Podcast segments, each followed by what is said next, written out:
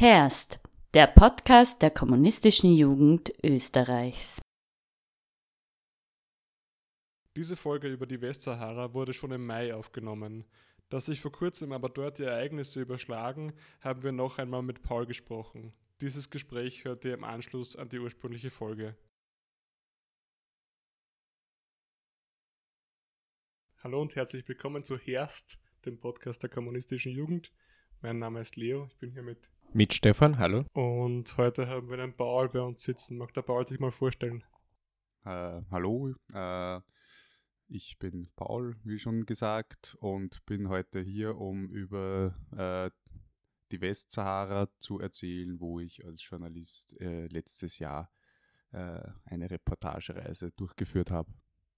Äh, die Westsahara ist mh, hm, für die europäischen Zuhörerinnen und Zuhörer, ist, glaube ich, am ähm, ehesten greifbar, wenn man sagt, das ist 100 Kilometer von den Kanarischen Inseln entfernt. Ähm, Luftlinie ist quasi gleich vor der Küste. Ähm, südlich grenzt es an Marokko und äh, Algerien. Und äh, im Süden ist dann Mauretanien. Ähm, und warum fährt man dorthin? Ganz einfach, weil äh, die Westsahara gilt quasi, ist aus zweierlei Perspektive spannend, meiner Meinung nach. Erstens ist äh, die letzte Kolonie Afrikas ähm, offiziell und auf der anderen Seite ist ein vergessener Konflikt, über den äh, die wenigsten Menschen Bescheid wissen. In anderen Ländern ist es ein bisschen besser. In Spanien zum Beispiel ist das ein, ein Thema, das mehr Leute irgendwie bewusst ist. Ähm, das liegt auf, aufgrund der kolonialen Vergangenheit, auf das kommen wir vielleicht später zu sprechen, aber in Österreich muss man äh, da, glaube ich, von ganz vorne anfangen, was es mit diesem Konflikt auf sich hat und warum gibt es eine Kolonie in Afrika, von der noch nie jemand gehört hat. Das ist, glaube ich, ein gutes Stichwort. Die letzte Kolonie Afrikas. Ähm, was ist die Geschichte der Westsahara und warum ist Westsahara, das Gebiet der Westsahara, bis heute noch eine Kolonie? Hm, okay, ja, wo fangen, wo fangen wir da am besten an? Ähm, nach der Berliner Konferenz im 19. Jahrhundert, wo die, äh, wo Afrika quasi unter den äh, europäischen imperialistischen Staaten aufgeteilt wurde, ähm, ist das Gebiet, auf dem heute die Westsahara liegt, ähm, Teil Spaniens geworden. Ähm, und ja, es war ein recht menschenleeres Gebiet, weil die, äh, also bewohnt von Berbern, weil dort gibt äh, es kein fließendes Wasser, es ist ziemlich dürr. Ja. Und war dann eben spanisches Gebiet bis in die 70er Jahre, 1975. Ähm, da hat der spanische Faschist und Diktator äh, Franco ist gestorben und der Frankismus ist mit ihm äh, zum Glück zugrunde gegangen ähm, und die UNO hat da schon vorher darauf gedrängt, dass man das im Zuge der Entkolonialisierung von Afrika, ähm, dass man, dass man auch die Westsahara eben der Unabhängigkeit freigibt sozusagen. Spanien hat sich bis zum Tode Francos äh, dagegen gewehrt. Und da hat sich dann schon 1973 die sogenannte Frente Polisario gegründet. Für alle nicht spanisch sprechenden Zuhörerinnen, das ist, bedeutet sowas wie, also Frente Front und Polisario ist ein Akronym von den Gebieten, also ich kann es jetzt leider nicht aussprechen, aber das sind die zwei Gebiete, die quasi die Westsahara äh, zusammensetzen. Ähm, die haben sich gegen die spanischen äh, Unterdrücker quasi gewehrt. 1975 hat dann Spa mit dem, wie ich schon vorher erwähnt, mit dem Tod Francos sich Spanien zurückgezogen. Und ja, dann hat natürlich hat die, haben die äh, Kämpfer und Kämpferinnen der Frente Polisario sich gedacht, Leiwand, jetzt äh, steht die Unabhängigkeit bevor, aber da haben sie eben die Rechnung nicht gemacht mit dem marokkanischen König. Der hat die ähm, und der hat die Ideologie eines Großmarokkos äh, verfolgt und äh, war ein ziemlich äh, unnetter, despotischer König äh, und hat dann in dem sogenannten Grünen Marsch, wird er genannt, äh, seine Bevölkerung aufgerufen, gen Süden zu ziehen und, äh, die, und die Westsahara einfach zu besetzen. Gleichzeitig ist Mauretanien vom Süden her gekommen und in der Mitte haben sie sich getroffen und da war dann die Demarkationslinie äh, und von einer Besetzung ist dann, ist dann die Westsahara quasi nahtlos in die nächste Besatzung äh, reingeschlittert. Ja. Ähm, die Sahrawis, wie man die Bewohnerinnen und Bewohner dieser Gegend äh, nannte, beziehungsweise nennt, sind vertrieben worden. Da gibt es äh, mittlerweile Belege von, äh, äh, von Giftgaseinsätzen, Vertreibung, ähm, war dort, kann man sich vorstellen, nicht sehr human. Ähm, die wurden, sind dann großteils in das benachbarte Algerien geflogen, das bis heute als Schutzmacht gilt für die, äh, für die Sahrawis ähm, und wo auch heute noch die Flüchtlingslager sind. Auf, das kommen, auf die Flüchtlingslager kommen wir wahrscheinlich später noch zu sprechen. Äh, und dort haben sie dann 1976 im Exil die Demokratische Arabische Republik Sahara gegründet, wo halt heute noch in den Flüchtlingslagern die Exilregierung sitzt, die ähm, auch die befreiten Gebiete, auf das komme ich auch gleich zu sprechen, äh, kontrolliert und die eben die äh, lobbyieren und weiterkämpfen für äh, die freie Westsahara.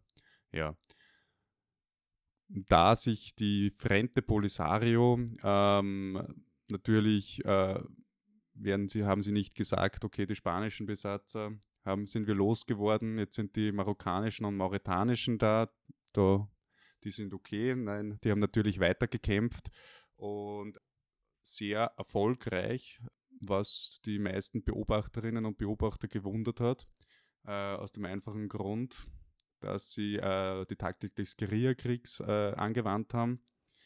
Die Frente Polisario sei vielleicht hier besonders in diesem Podcast erwähnt, ist eine äh, sozialistische Befreiungsfront. Da hat es eben Kooperationen gegeben mit den mit Vietcong, mit, äh, den, mit, mit den kubanischen Genossinnen und Genossen ähm, und eben mit der ganzen Sozialist mit den ganzen sozialistischen Befreiungsbewegungen auf der ganzen Welt.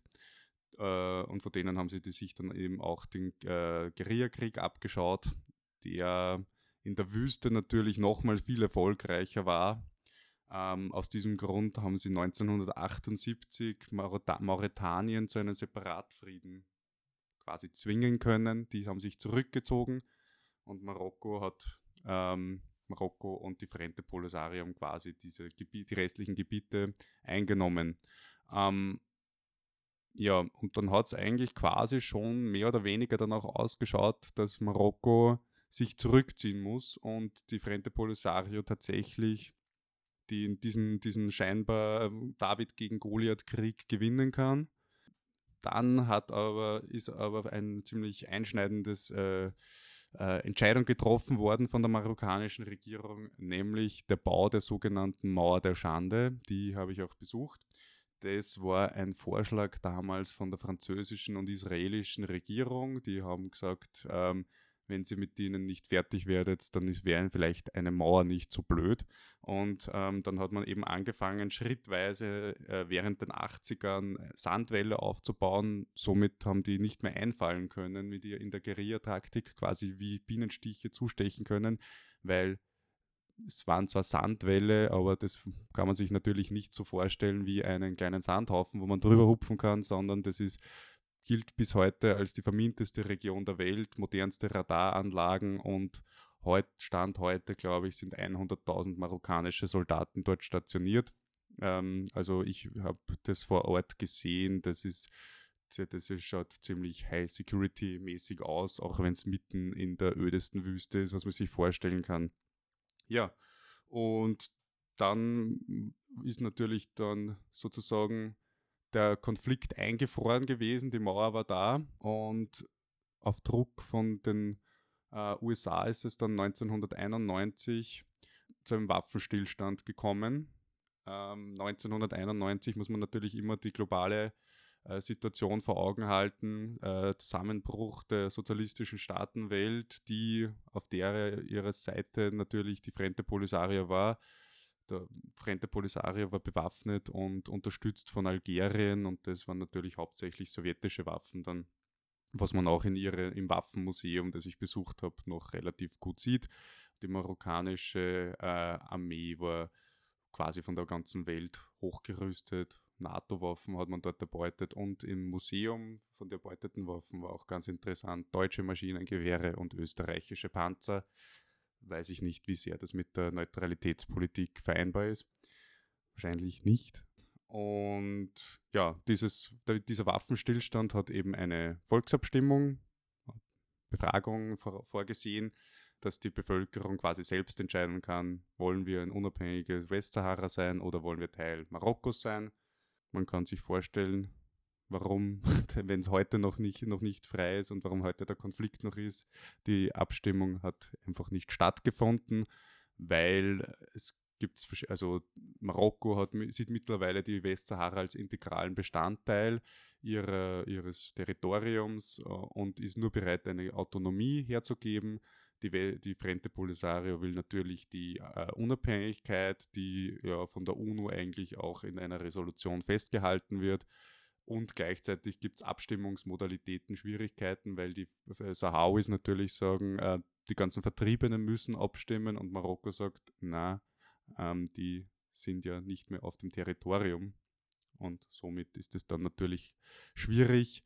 Äh, auch Volkszählungen macht Marokko nicht wegen die Berber. Also es sind tausend Gründe, warum das irgendwie schwierig ist.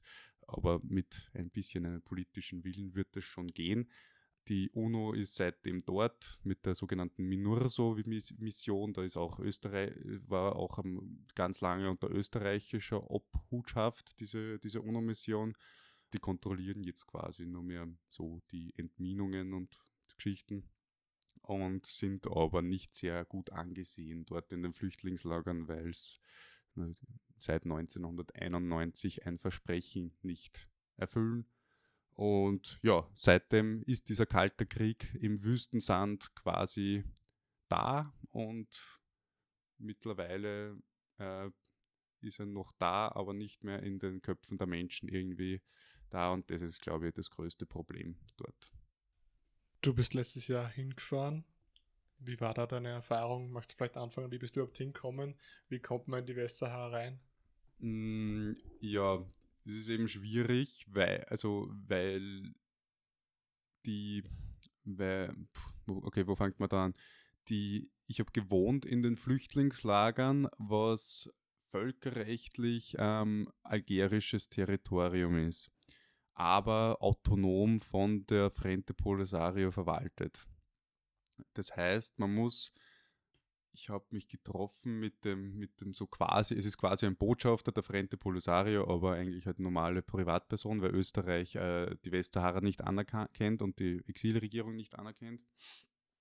Und mit dem habe ich gesprochen, der, der, der, der, ist im Büro der Sozialistischen Internationale gesetz, gesessen, wo äh, die Frente Polisario ein Teil ist, sowohl von der Sozialistischen Internationale und von der Jugendinternationale als auch vom äh, Weltpunkt der demokratischen Jugend, von, den, von der kommunistischen Internationale, antiimperialistischen Internationale.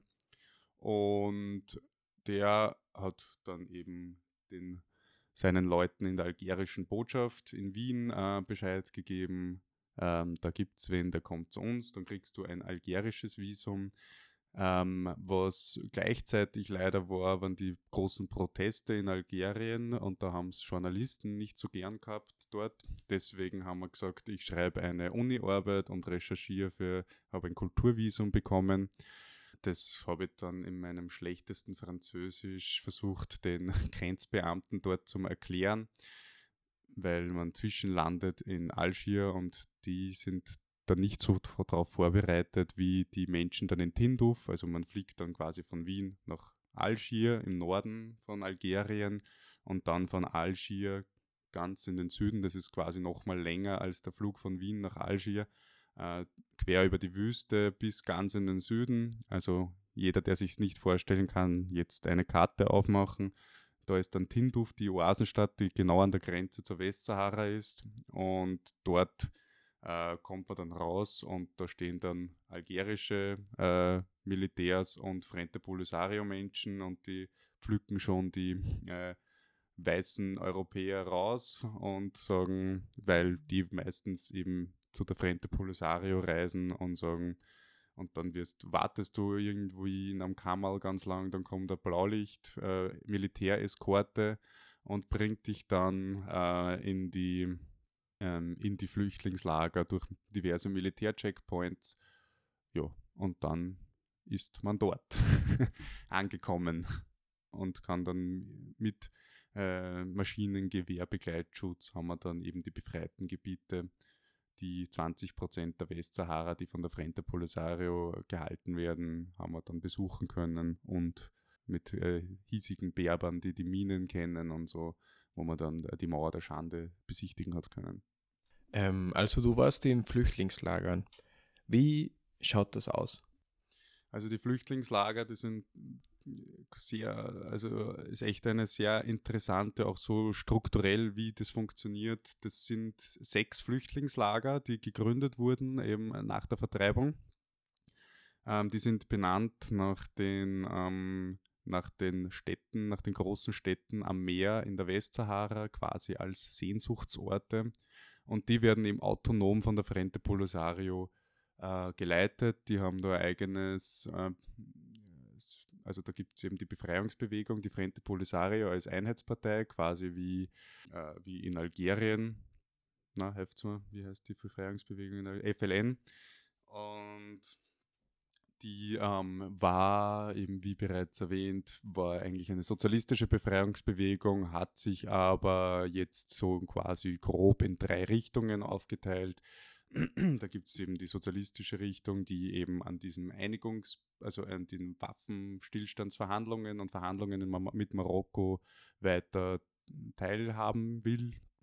Ist noch immer der größte Block. Dann gibt es eben den kommunistischen Block, der äh, ist für eine Wiederaufnahme des Krieges, weil sie sagen, ähm, die Verhandlungen führen wir jetzt seit 1991 und es wird nicht gescheiter und die Welt hat uns vergessen, versuchen wir es halt nochmal mit dem bewaffneten Kampf und ähm, dann schauen, kommen wahrscheinlich vielleicht ein paar Kamerateams und zeigen, dass es uns noch gibt. Das ist die einzige Chance, wie man aus dem rauskommt, aus diesem, weil ähm, ich komme gleich dazu, warum das vielleicht gar nicht so unplausibel ist, dass das nicht mehr länger äh, haltbar ist, diese Zustände. Ähm, und dann gibt es die, ja, so eher islamisch äh, jetzt nicht konservativ, aber so mit einem, mit einem leichten religiösen Einschlag die Richtung, ja, die ist auch ungefähr auf derselben Ebene wie die Sozialdemokraten. Also es ist alles nicht so leicht zu trennen. Ja, die verwalten das gemeinsam eben mit der UN und die UN, äh, die äh, äh, bringen eben dort die Lieferungen, äh, Hilfslieferungen von denen, die hauptsächlich leben dort, weil man kann, also wenn man dort war, weiß man, warum die nur von den Lieferungen leben kann. Es gibt dort weder Industrie, noch gibt es irgendwelche Rohstoffe, das ist halt wirklich nur Sand. Und da kann man auch weder was anbauen, noch äh, Produktionsstätten aufbauen oder dergleichen. Deswegen sind die halt wirklich nur auf Hilfslieferungen angewiesen, wo sich der Hund wieder in den Schwanz beißt, wenn, weil, wenn ein Konflikt vergessen ist, dann werden auch die Hilfslieferungen weniger und dann wird es nun dramatischer. Und in den Flüchtlingslagern sind dann dementsprechend elende Zustände, ähm, sind so ein bisschen Lehmhäuser. Und spannend habe ich gefunden in den Flüchtlingslagern die Stellung der Frau, weil die äh, im Vergleich zu der Region, also Sahara, Berber, islamische äh, Region, wo die Frau eigentlich wo eine sehr patriarchale Gesellschaftsstruktur normalerweise herrscht, ist dort die Stellung der Frau herausragend. Sie, die sind quasi die Chefinnen, ähm, weil das rührt daher natürlich einerseits auf der, der, aufgrund der sozialistischen Ideologie, die dort äh, mehr vertreten wird, und andererseits, weil die Männer von, den 70ern bis in die 90er im Krieg waren und die Frauen quasi die äh, die diese Camps dann geleitet haben, während die gekämpft, während die Männer gekämpft haben und somit hat sich da eine sehr, jetzt wird es jetzt, jetzt noch nicht egalitär nennen, aber eine sehr, eine egalitärere äh, Gesellschaftsschicht herausgebildet, was sehr spannend ist für diese Region. Du hast gesagt, äh, das ist hauptsächlich Wüste und Sand.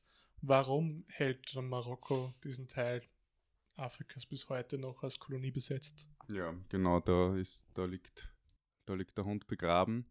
Ähm, wenn man dort ist, denkt man sich eine Besatzung mit 100.000 bewaffneten marokkanischen Soldaten und einer Hochsicherheitsmauer, die ähm, die 2500 Kilometer durch, das durch ein Gebiet, das halb so groß ist wie Frankreich, durchgeht, denkt man sich, äh, mega teuer, wieso tut man sich das an für den Soundhaufen? Jetzt einmal ein bisschen sarkastisch gesagt.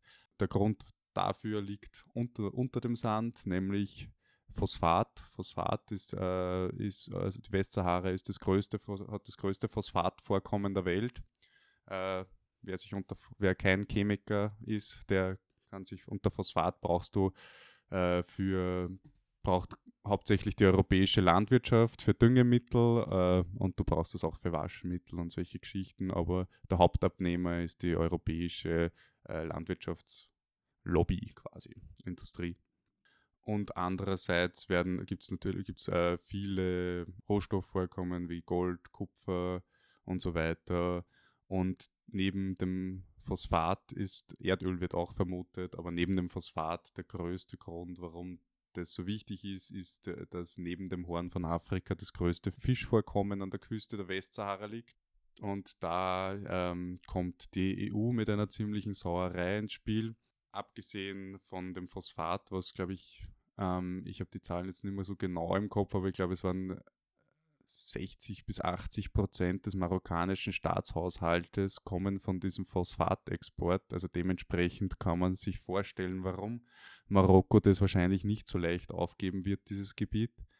Und ähm, es gibt dieses berühmte Fischereiabkommen zwischen der EU und äh, Marokko, das äh, im Endeffekt bedeutet, dass äh, europäische Konzerne gemeinsam mit marokkanischen Konzernen die Fischereibestände dort ausbeuten was gegen internationales Recht verstößt, weil man Fischbestände eines besetzten Gebietes, ich möchte jetzt keinen Blödsinn erzählen, aber ich, ich versuche es irgendwie aus dem Kopf zu erzählen, eines besetzten Gebietes nicht ausbeuten darfst, wenn du die Fische, wenn, wenn, wenn das Produkt der Fische quasi nicht der dort hiesigen Bevölkerung zugutekommt. Das passiert natürlich nicht. Ähm, deswegen hat die, äh, hat der, der, deswegen hat die Frente Polisario auch geklagt und der Europäische Gerichtshof hat ihnen Recht gegeben. Ähm, und dann haben natürlich alle europäischen Konzerne sofort das Fischen eingestellt. Nein, natürlich nicht. Also es passiert halt weiterhin, dass die, das ist eigentlich relativ egal. Also wenn man mit dem dortigen Verantwortlichen spricht, was die EU für sie tun könnte, sagen sie, sie sollen sich an ihr eigenes Recht halten, damit wäre schon mal viel getan. Und kurze Randnotiz, deswegen gibt es auch einen Fischboykott in den Flüchtlingslagern, weil sie sagen, sie äh, wollen nicht für ihre eigenen Fische quasi bezahlen, den marokkanischen Staat bezahlen. Und bis in die 2000er hat man noch in der EU äh, viel, äh, viele kritische Stimmen gehört, jetzt abgesehen von den kommunistischen Parteien und Jugendorganisationen, die natürlich immer schon immer wieder zu den historischen Daten jedes Jahr, über, wenn man die, äh, die spanischen Kommunisten verfolgt, die sind da, die haben da oft Kampagnen zur Freiheit von der, von der Sahara, weil in Spanien auch sehr viele Exil-Sahrawis leben.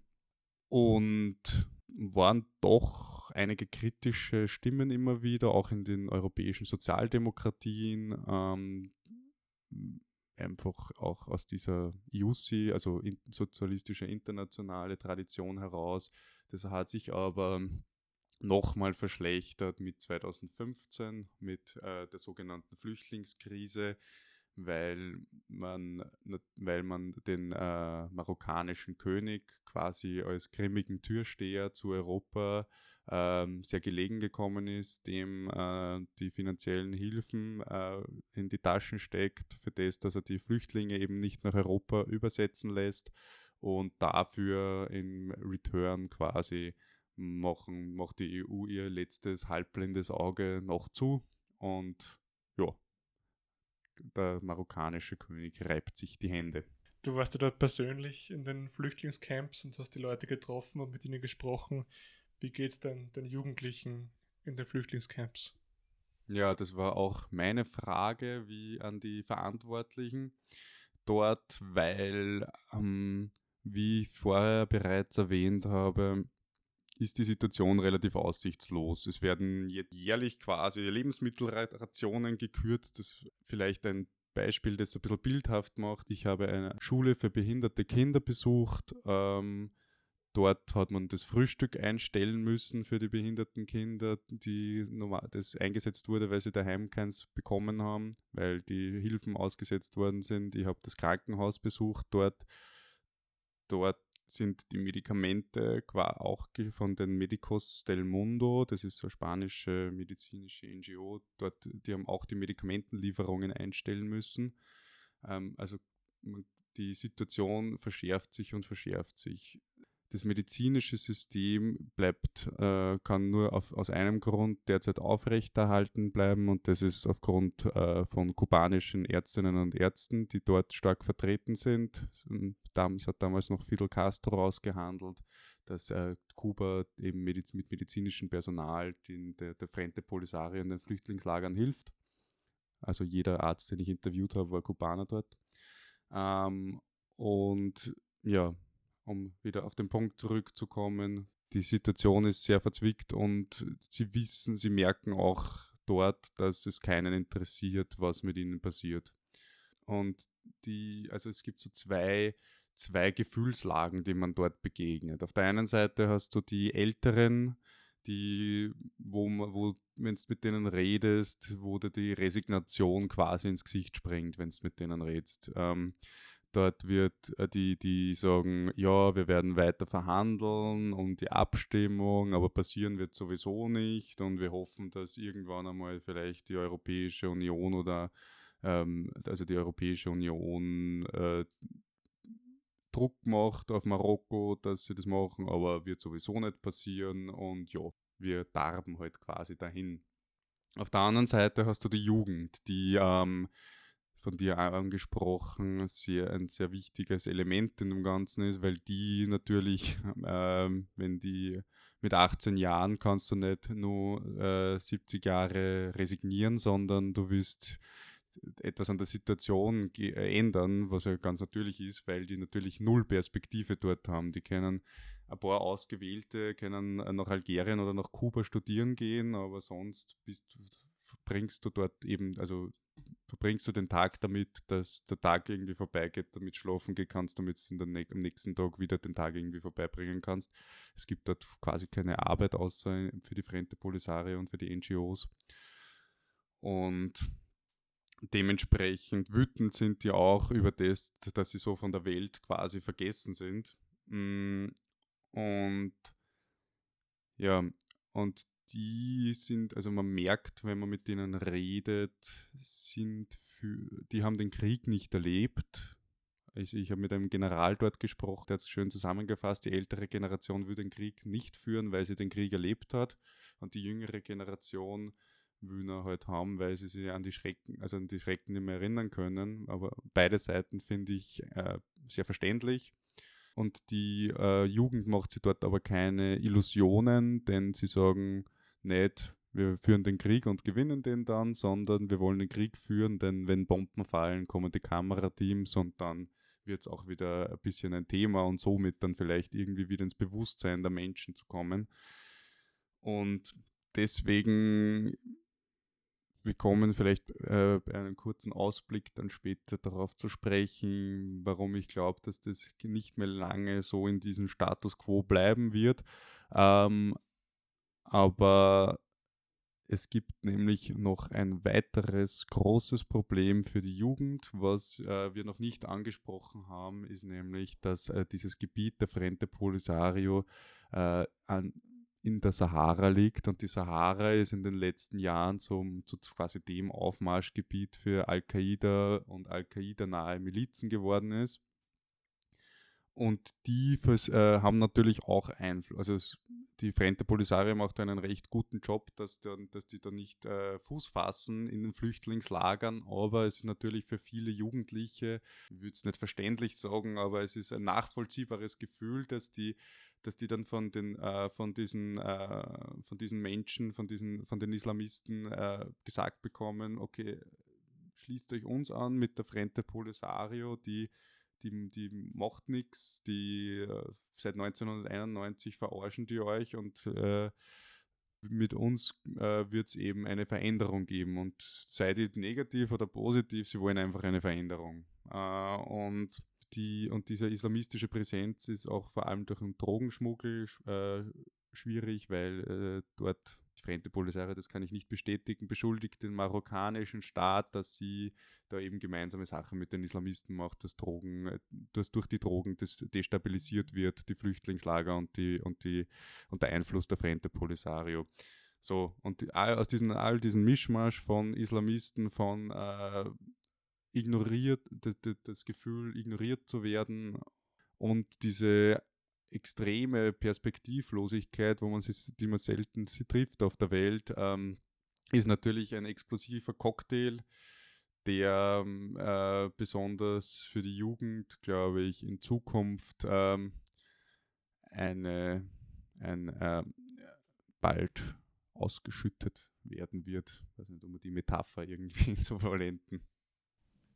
Also Pauli, ähm, du meinst, das ist eine verzwickte Situation. Wie schaut das aber aktuell aus?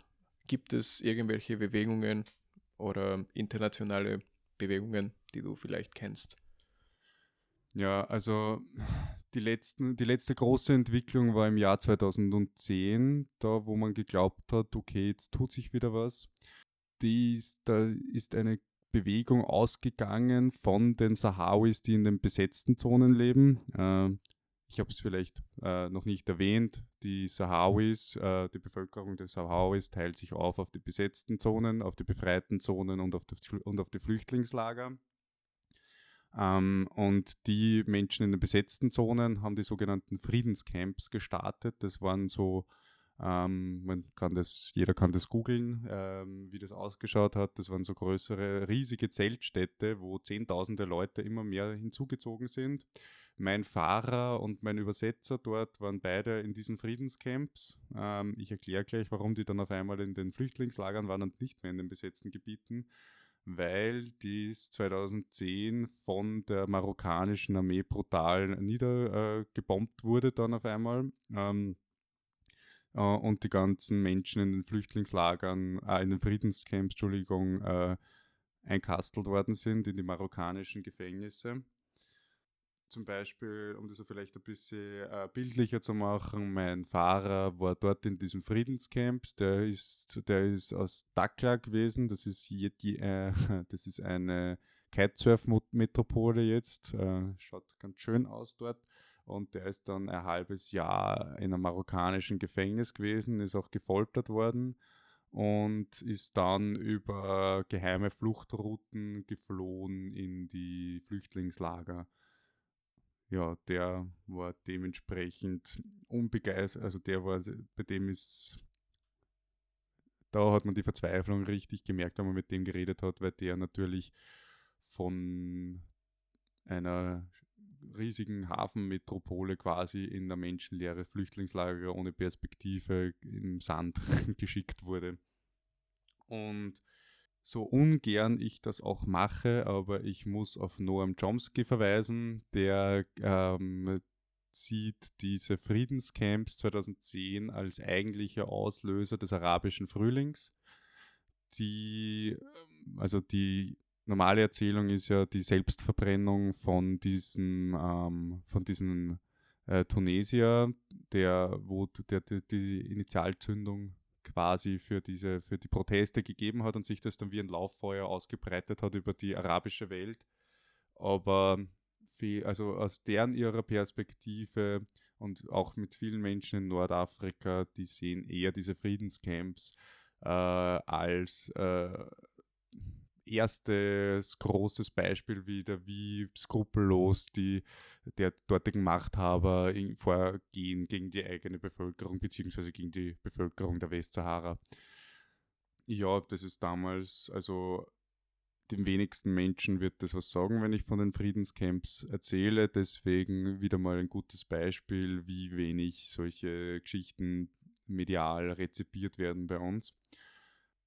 Denn der Aufschrei war in Europa nicht sehr groß. Wo er groß war, ist in Afrika und äh, auch in anderen Ländern des äh, sogenannten globalen Südens, weil ähm, vielleicht dazu gesagt, quasi jedes afrikanische Land erkennt die Westsahara an. Äh, in Südamerika sind es äh, viele, die, die, die ganzen, die meisten Länder erkennen äh, die Westsahara an. In Asien sowieso, also diese die, die, die, die Länder, die sich, die im Kampf gegen den, also gegen den Imperialismus sind da sehr solidarisch, auch jetzt noch miteinander und ähm, die einzigen, die einzigen Länder, die die Westsahara nicht anerkennen, wären halt auch die wichtigsten Länder. Das sind eben Länder so wie die USA oder die europäischen Länder, westeuropäischen Länder. Ja. Ja. Also es hat dann doch schon vor kurzem Bewegung in dem Konflikt gegeben, aber wie siehst du die Lage in Zukunft, die Perspektive für die Westsahara? Wie wird es in Zukunft ausschauen? Hm, ich habe von diesen äh, Cocktail geredet, von den verschiedenen Faktoren, die äh, diesen gefährlichen Cocktail äh, zusammenstellen und ich habe dort mit dem, äh, das ein interessantes Gespräch mit dem Gouverneur von dem Flüchtlingslager ähm, Rapuni war das, glaube ich, geredet. Der hat mir gesagt, wenn es so weitergeht, gib uns noch fünf Jahre, dann äh, geht das alles über ja, das war jetzt im September 2019. Man kann sich vorstellen, dass die Corona-Krise das Ganze nicht besser macht. Und habe auch sonst irgendwie nicht das Gefühl, dass äh, die mediale Lage, also die mediale Blick darauf, beziehungsweise die politischen Dis äh, Verhandlungen irgendwelche Erfolge in nächster Zeit bringen werden. Es war die letzten, letztes Jahr, also letztes Jahr hat es die letzten Verhandlungen gegeben dort zwischen Marokko, der UNO und der, der äh, saharauischen Exilregierung und Algerien ist, auch, ist auch immer dabei. Ja, die sind, also man ist eben festgefahren und es keiner, also Marokko rückt nicht davon ab, dass sie nur Autonomie geben und somit wird das wahrscheinlich nichts. Und äh, ja, also meine Aussicht, ich sehe schwarz. Ähm, natürlich äh, ist man äh, historischer Optimist des, und deshalb glaube ich, dass äh, jedes Volk ähm, wird äh, auf kurz oder lang zur Selbstbestimmung und zu seiner Freiheit finden. Aber ähm, ähm es wird, äh, also leicht wird es ihnen nicht gemacht, um es äh, euphemistisch zu sagen. Und wenn ich in die Glaskugel reinschauen soll, dann würde ich meinen, dass äh, dass sich die radikaleren und äh, jetzt nicht negativ, negativ gemeint äh, Kräfte in der, innerhalb der Frente Polisario langsam durchsetzen werden. Also ich habe dort mit dem Jugendbeauftragten geredet, der hat gesagt, das ist bei den Jugendlichen hast du halt fast keine Anhänger mehr von dieser Kompromissler-Linie. Äh, und dann wird es auf kurz oder lang eine, Wiederauf eine Wiederaufnahme von bewaffneten Konflikt geben und dann liegt es eben auch an uns, in Europa, dass dieser Konflikt eine, einen Ausgang nimmt, der im Sinne der, der, der pathetisch gesagt der Menschlichkeit liegt. Ja, du hast es gerade schon kurz angesprochen. Es liegt auch an uns. Was können wir als junge Österreicherinnen und Österreicher tun? Ja, äh, ich habe es jetzt eh glaube ich, ganz oft angesprochen. Das Wichtigste ist eben die Aufmerksamkeit und die Aufklärung. Deshalb ähm, habe ich jetzt da, äh, freue ich mich, da im Podcast drüber reden zu dürfen, äh, Artikel drüber zu schreiben und Vorträge zu machen, weil das, also, denn, also weil das war ja schon mal anders, wenn du, ich habe mit dem äh, mit, äh, mit, mit der Volkshilfe geredet, mit Erich Fenninger, der, war in die, der, der die, die dort in den 90er Jahren recht aktiv war. Der hat, also der hat erzählt, wie das Vol dass die Westsahara durchaus ein Begriff war in den 90er, 80er Jahren in Österreich. das ist eben komplett verschwunden. Deshalb glaube ich, ist äh, die wichtigste Aufgabe von uns, das Bewusstsein zu schaffen, dass, dass dieser Konflikt existiert. Ähm, diese himmelschreiende Ungerechtigkeit angreifen, was dort passiert. Und vor allem ähm, die, die, die, die, politischen Verantwortungsträgerinnen äh, auch daran zu erinnern, dass sie da, also zum Beispiel ähm, ein Andreas Schieder von der SPÖ, der, der sich immer wieder zu der Frente Polisario äußert, frage ich mich, warum er nicht, also keine, die in der EU dann nicht mehr dafür lobbyiert, warum die SPÖ, die ja, die, die der Konflikt ja äh, existiert, warum die da im Nationalrat nicht einen Antrag vielleicht einbringt, dass die, dass, dass die Westsahara, dass Österreich das Zeichen setzt in der EU und Österreich das erste, äh, der erste Land wird, das die Westsahara anerkennt.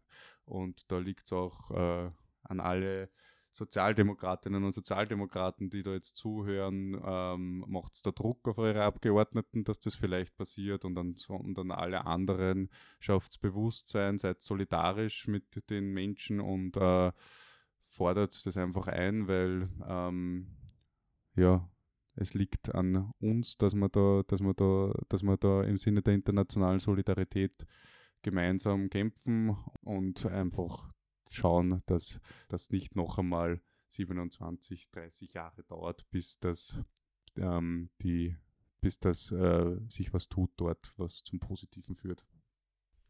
Ja, gemeinsam kämpfen, hoch die internationale Solidarität, das ist, glaube ich, ein gutes Stichwort. Danke, Pauli. Danke. Paul, unser Gespräch ist ja jetzt doch schon wieder eine Weile her. Und jetzt hat sich in der Westsahara vor kurzem doch einiges bewegt. Was ist da genau passiert? Ja, am Freitag letzte Woche ist eben das passiert, was äh, lange befürchtet wurde. Ist folgendes passiert, dass seit Wochen ähm, Anhängerinnen äh, der Frente Polisario an dem Grenzübergang Guer-Guerat demonstriert haben. Kurz zur Erklärung, Guaguarat ist ein, ist ein kleines äh, Grenzdorf an der Grenze zwischen der Westsahara und äh, Mauretanien. Es ist zwar ein kleines Dorf, aber strategisch äh, von äh, größter Wichtigkeit, weil dort äh, die einzige groß, große Handelsstraße durchgeht von, der West, von den besetzten Gebieten, also von der Westsahara äh, nach Mauretanien und da, wenn man sich die Bilder ansieht, da ähm, sieht man, warum das so wichtig ist. Da fahren täglich riesige Wagenladungen von LKWs durch von Marokko, die, die sich da eine illegale Handelsstraße aufgebaut haben. Und da werden eben aus der Westsahara diese riesigen Vorkommen von Rohstoffen nach Mauretanien gebracht und von dort aus in alle Welt verschifft das ist natürlich auch ein sehr symbolisches Dorf, weil dort, weil es ein bisschen so die, das äh, zeigt, ähm, für die, für die ansässige Bevölkerung ein Symbol ist für die Ausbeutung ihres Landes. Und deswegen gibt es da jetzt schon öfters Demonstrationen und diesmal hat es wieder eine größere Blockade gegeben, also seit Wochen, seit Anfang Oktober, Mitte Oktober werden dort LKWs fest, also blockiert, dass sie ähm, die Güter der Westsahara nicht nach Mauretanien bringen können. Ähm, und am Freitag äh, hat die marokkanische Armee hier die Reißleine gezogen, ist, äh, in die, ist einmarschiert und hat, die, und hat diese Blockade aufgelöst. Ähm, was man unbedingt dazu sagen muss, das ist eine Pufferzone eigentlich, die von der UN kontrolliert wird. Also hat die, ist dieser Einmarsch äh, ein klarer Bruch mit, äh, von den Bedingungen des Waffenstillstands, der seit 1991 gilt und somit auch äh, de facto das Ende gewesen. Ähm, wir hatten vor vier Jahren eine ähnliche Situation, da konnte die UN noch mit diplomatischen äh, Kniffs äh, die Situation entschärfen, aber jetzt ähm, sieht es nicht danach aus, äh, dass sich dieser Flächenbrand so schnell wieder löschen lässt, ähm, wenn man ein bisschen die äh, Social-Media-Kanäle anschaut und was ich von Freundinnen und Freunden aus der Gegend geschickt bekomme, das sieht nach einem nach dem Beginn eines ausgewachsenen Krieges aus und nicht mehr nur nach kleineren Scharmützeln. Wir haben das letzte Mal besprochen, dass die Menschen dort in der Westsahara nicht viel Hoffnung in die Möglichkeit eines Referendums, das ja schon seit Jahren angekündigt wird, äh, legen. Ist das jetzt der Ausweg aus ihrer verzweifelten Lage? Naja, ich finde, am besten beschreibt es ein Bild, was ich von, ähm, von, von einem Freund aus, äh, aus den Flüchtlingslagern bekommen habe. Da hast du ein, so ein kleines Lehmhaus, was quasi als Rekrutierungsbüro für den, für den Kampf gegen die Marokkaner gilt.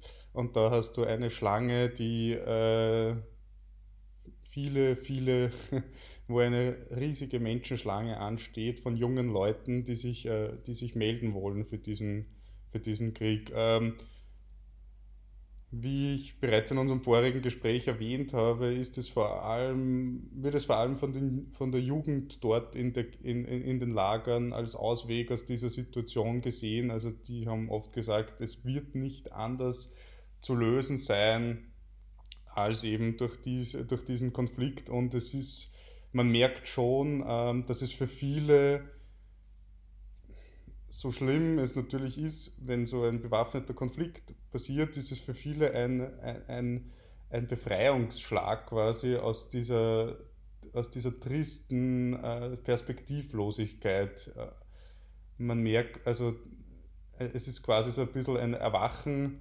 einer ganzen Generation. Also wenn man sich überlegt, seit 1991, wir sind beide nach 1991 geboren, das heißt, die sind aufgewachsen mit diesem Stillstand, mit dieser, mit dieser Perspektivlosigkeit und für die ist das natürlich jetzt ein, es ist schwierig, äh, das zu beschreiben, aber es ist sicher ähm, der Jugend ein gewisser Grad von Euphorie, den man mitbekommt und ähm, dieser gleichzeitige, diese Euphorie bei der Jugend ist natürlich ähm, bei den Älteren eher weniger da, auch muss man sagen, aber weniger, weil die sich natürlich noch an den Krieg vor 1991 erinnern und wissen, ähm, dass dieser Krieg mit vielen Entbehrungen einhergeht und äh, Krieg natürlich nie etwas ist, was, äh, was irgendwie begrüßenswert sein kann.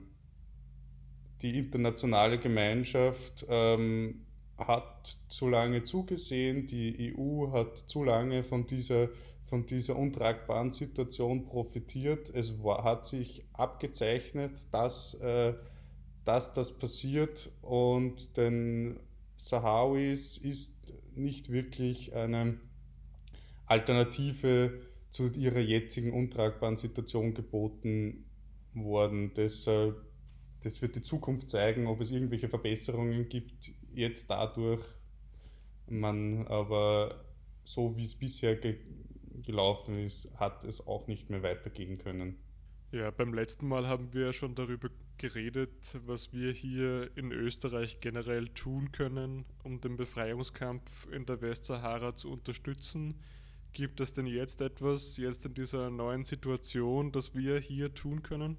Ja, also zum Beispiel diesen Podcast aufnehmen ist schon mal eine konkrete Handlung.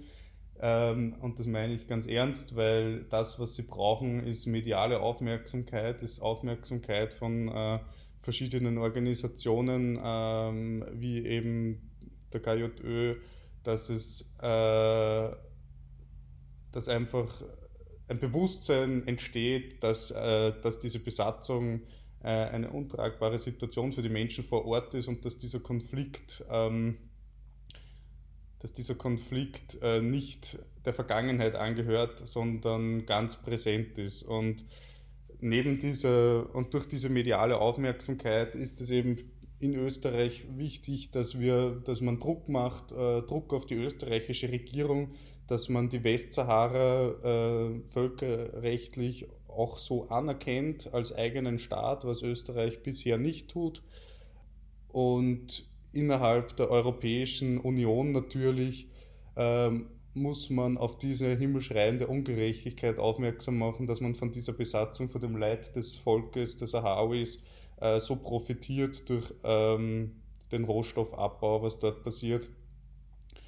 Und äh, hier beide Augen zudrückt innerhalb dieser, äh, wo man eigentlich sich immer so mit, der Wert, mit den Werten und äh, diesen europäischen Geist rühmt, ähm, wenn man in die Westsahara sieht und dort und, und sich anschaut, wie die EU dort agiert, dann kann man da nur äh, sich, ähm, sich abwenden von diesen, von diesen leeren Phrasen, weil da sieht man ganz konkret, wie viel dass, diese, dass diese Sonntagsreden von den europäischen Werten nichts wert sind. Denn ähm, also da, da muss wirklich eine, eine, eine Öffentlichkeit entstehen, da muss wirklich Druck passieren, dass, dass, diese, dass innerhalb von der EU da endlich äh, Veränderung passiert. Und das ist auch das, was die Leute mir in den Flüchtlingslagern damals mitgegeben haben. Wir unsere Aufgabe ist quasi die wichtigste, denn wenn wir in der EU nichts ändern, dann wird sich auch dort nichts ändern. Das wissen die Leute dort und deshalb liegt es auch ein, liegt es liegt sehr viel an uns, diesen Konflikt endlich äh, zu lösen und diese Ungerechtigkeiten zu beenden. Mhm. Aber die Lösung wird nur innerhalb der Länder, die die EU ausmachen, möglich sein und nicht mit der EU gemeinsam, oder? Ja, ja, ganz, ganz klar. Und solange es die und solange es gewisse ähm, Schutzpatrone der, der, der, der, des äh, marokkanischen Regimes gibt, äh, wird es auch schwierig werden, insbesondere eben Frankreich, die äh, Marokko gewähren lassen. Ähm, und äh, besonders ähm, durch, diese, durch die neuen Flüchtlingsdeals, die sich nach der sogenannten Flüchtlingskrise 2015 ergeben haben, ähm, kann Marokko da als äh, sozusagen als grimmiger Türsteher der Europäischen Union, kann sich da, was Menschenrechtsfragen natürlich einiges erlauben, ohne dass die immer eben mit, mit dem Ass im Ärmel, wenn ihr, wenn ihr zu aufmümpfig werdet, dann lasse ich euch die sozusagen die Flüchtlinge rein äh, auf den Kontinent. Ähm, ja, und man muss sich nur die äh, Menschenrechtsberichte aus den besetzten Gebieten ansehen, da, um zu, also da liest man von Folter über sonstige Grauslichkeiten. Also man muss sich das nur durchlesen, um zu, um zu sehen, dass, was dort passiert, äh, dass dieses Land noch immer gedeckt wird von, von insbesondere Frankreich, aber auch anderen Ländern innerhalb der Europäischen Union, ist eine, ist eine Frechheit eigentlich. Das ist auf jeden Fall eine Frechheit, ja, da hast du recht. Und äh, möchtest du unseren, unseren Zuhörerinnen und Zuhörern sonst noch etwas auf den Weg geben? Ja, ähm, informiert, sich über, informiert sich über den Konflikt. Es ist ein Konflikt, der sehr wenig medial behandelt wird. Umso wichtiger ist es, ähm, es ist ein äh, sehr spannendes Land. Es ist, äh, also abgesehen jetzt vom Krieg, es ist sehr spannend, also die, die, die Sahrawis, die Gesellschaft, die sie die aufgebaut haben, eine für die Gegend sehr außergewöhnliche, sehr progressive, auch besonders was Frauenrechte angeht, äh, Gesellschaft. Schaut sich das an ähm, redet drüber und, äh, und ja, versucht einfach, dass dieser Konflikt nicht untergeht, denn das ist das, was, ähm, was äh, das Schlimmste wäre für die Leute dort, wenn keiner drüber redet, was dort passiert, weil dann ist, ähm, dann sehe ich auch keine positive Zukunft, egal wie die kon konkreten Kampfhandlungen ausgehen werden. Danke, Paul. Danke.